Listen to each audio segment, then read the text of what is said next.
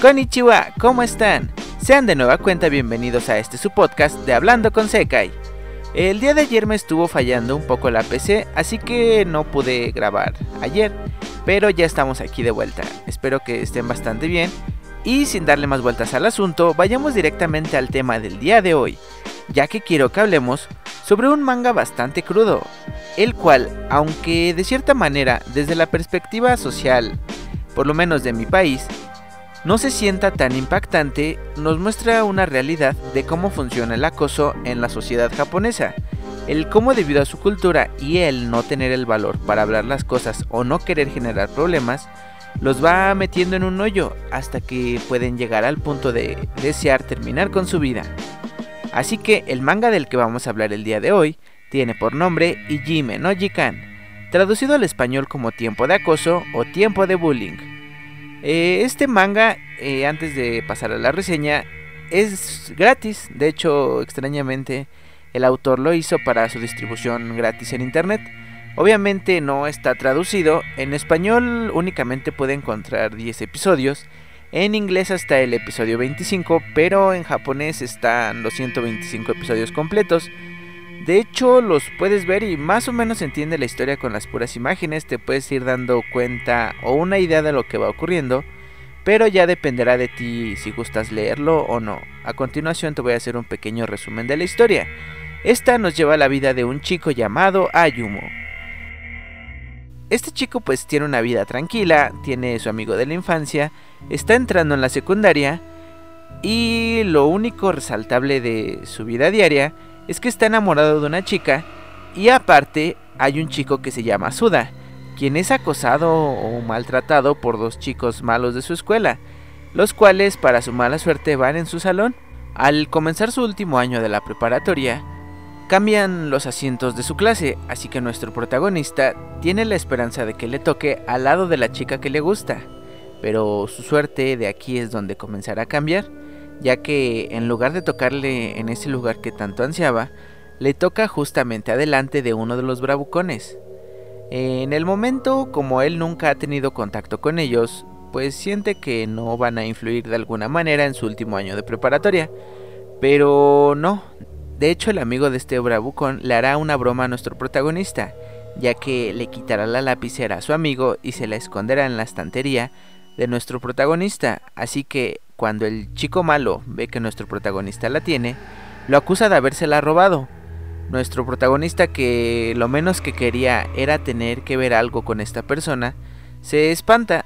Entonces aquí es donde, por una simple acción de broma, comenzará todo en este manga. El chico bravucón le dice que lo puede perdonar, pero que necesita hacer algo por él. Eh, nuestra protagonista le dice que le pida lo que quiera, porque lo que menos quiere es meterse en problemas. Así que le dice que se levante, vaya directamente hacia donde está el profesor y lo golpee, y así lo perdonará. Obviamente nuestro protagonista no golpearía a un profesor, así que lo deja pasar. Y hasta el momento no deja de pensar que esas personas que pueden golpear a otro de sus compañeros gravemente, también lo puedan dañar a él. Así que recurre a su mejor amigo de la infancia, el cual va en otra clase, le cuenta la situación y juntos van a ver a estos dos bravucones para hablar con ellos. Eh, nuestro protagonista le dice que él no tomó la lapicera y lo acusan de mentiroso. Entonces allí es donde ven cómo le están pegando al chico que le hacían bullying. Entonces el amigo de nuestro protagonista los acusa con un maestro, pero aquí es donde todo comienza a ser un tanto extraño, ya que debido al acoso que sufre este chico, ya es mentalmente ya no está bien, así que siente que merece esos golpes que le dan los bravucones y únicamente nuestro protagonista y su amigo quedan como los malos. Eh, de aquí nuestro prota tiene miedo de lo que le puedan hacer y cosas por el estilo. Inesperadamente al siguiente día, estos chicos, los bravucones, lo invitan a salir con ellos extrañamente. Así que él va con ellos y lo llevan a jugar béisbol. Todo parece normal y de hecho parece que hasta cierto punto se divierte con estas personas. Que a diferencia de sus valores, Ellos activan la máquina para el béisbol robando, también la máquina de los refrescos. Eh, de alguna manera se la pasan bien, pero a final de cuentas están robando. Entonces, eh, nuestro protagonista sin darse cuenta se acostumbra a la compañía de estos dos y va dejando a su mejor amigo de lado. Transcurren los días y a pesar de tener ese miedo constante de que está haciendo mal o que estas personas le pueden hacer algo de un momento a otro, aquí es donde tiene su primer chance de escaparse de esto, ya que un profesor le parece extraño que una persona tan retraída se empiece a juntar de la nada junto a dos personas que son los más problemáticos de la escuela, así que le pregunta que si lo molestan o lo, lo obligan a estar con ellos. Él le contesta al profesor que no, porque realmente no lo están obligando, aunque sí se siente un poco intimidado. Entonces le dice el profesor que está bien, pero que no le mencione nada de eso a sus amigos, porque podría lastimarle sus sentimientos el pensar que están pensando mal de ellos. Saliendo se encuentra con los dos bravucones y le preguntan que si les pregunto sobre ellos, él les dice que no. En ese momento es donde el acoso se empieza a desatar un poco más ya que le dan su primer castigo. Supuestamente entre ellos, cada vez que alguno de sus amigos falla, tiene que ser castigado. En el momento no le hace nada más que amenazarlo. Eh, al día siguiente, uno de los bravucones tiene una novia. Esta chica persigue a nuestro protagonista y se le confiesa. Le dice que únicamente es amiga del bravucón y que está enamorado de él. Él le dice que no que no puede andar con ella porque en primer lugar le gustó otra persona y aparte porque él pensaba que era novia del otro chico, sin saber que esta chica es cómplice de los bravucones y está grabando la llamada. Al día siguiente los bravucones lo confrontan para decirle que por qué había rechazado a esta chica, eh, que era su amiga de ellos y la había hecho llorar, así que este era su segundo castigo, y que al tercer castigo las cosas iban a poner feas.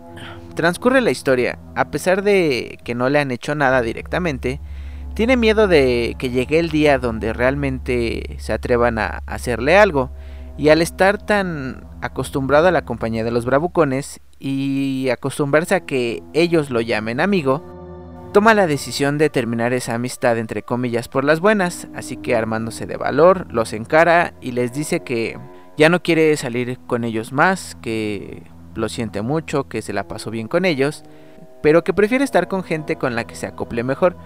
Obviamente los bullies no se toman esto para nada bien y ahí es donde le ponen su tercer castigo. Eh, desde ese momento estos supuestos castigos comienzan a ser físicos, ya no únicamente emocionales. Comienzan a supuestamente entrenarlo para pelear, pero únicamente lo golpean.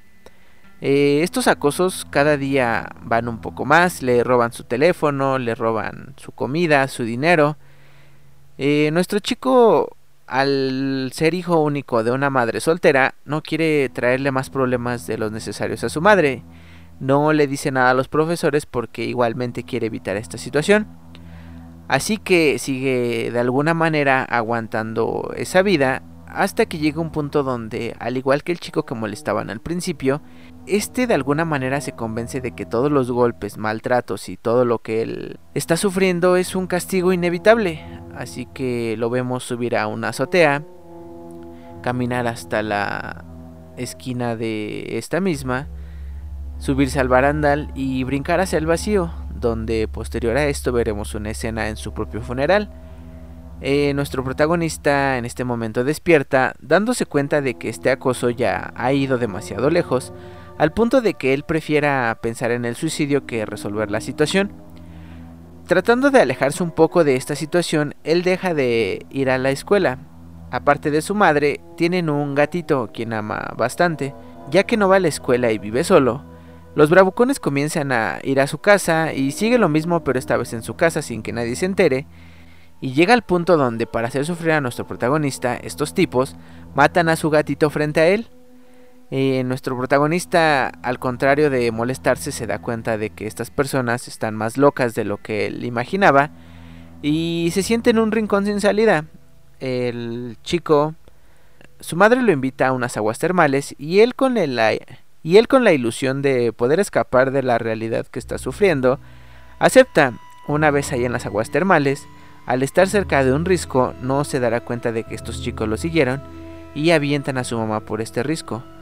En ese momento su mamá queda hospitalizada, él queda solo y es su punto de quiebre, ya no puede resistir más, así que deja de ir a la escuela, se va y toma la decisión de vengarse.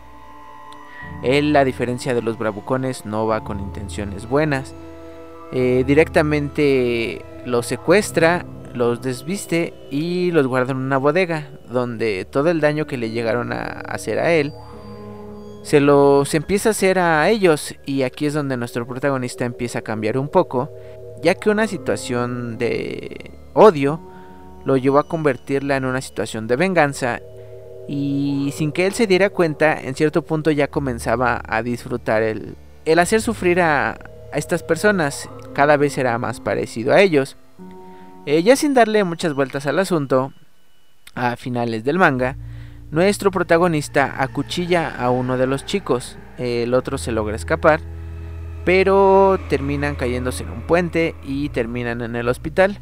Eh, al final ya nuestro protagonista a causa de todo esto eh, se da cuenta de que los chicos tuvieron unas infancias fuertes, eh, siendo maltratados, inclusive abusados sexualmente, pero también se da cuenta de que no importa que estas personas hayan tenido una vida trágica, eso no les da derecho a abusar de ti ni de tu vida. Y ya prácticamente aquí termina el manga con nuestro protagonista dándose cuenta de que sí tienes que ser considerado con las personas malas porque no sabes qué clase de vida tuvieron pero tampoco esta consideración debe llegar a tal punto que dejes que estas personas comiencen a afectar tu vida.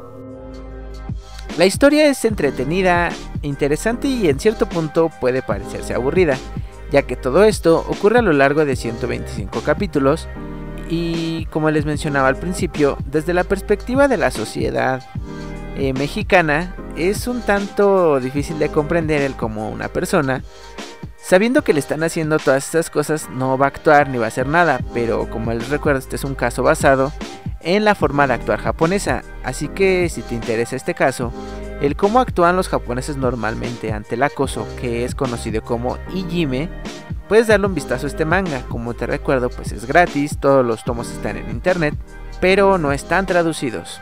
Lo único que sí se siente bastante es una impotencia al no poder ayudar a nuestro protagonista.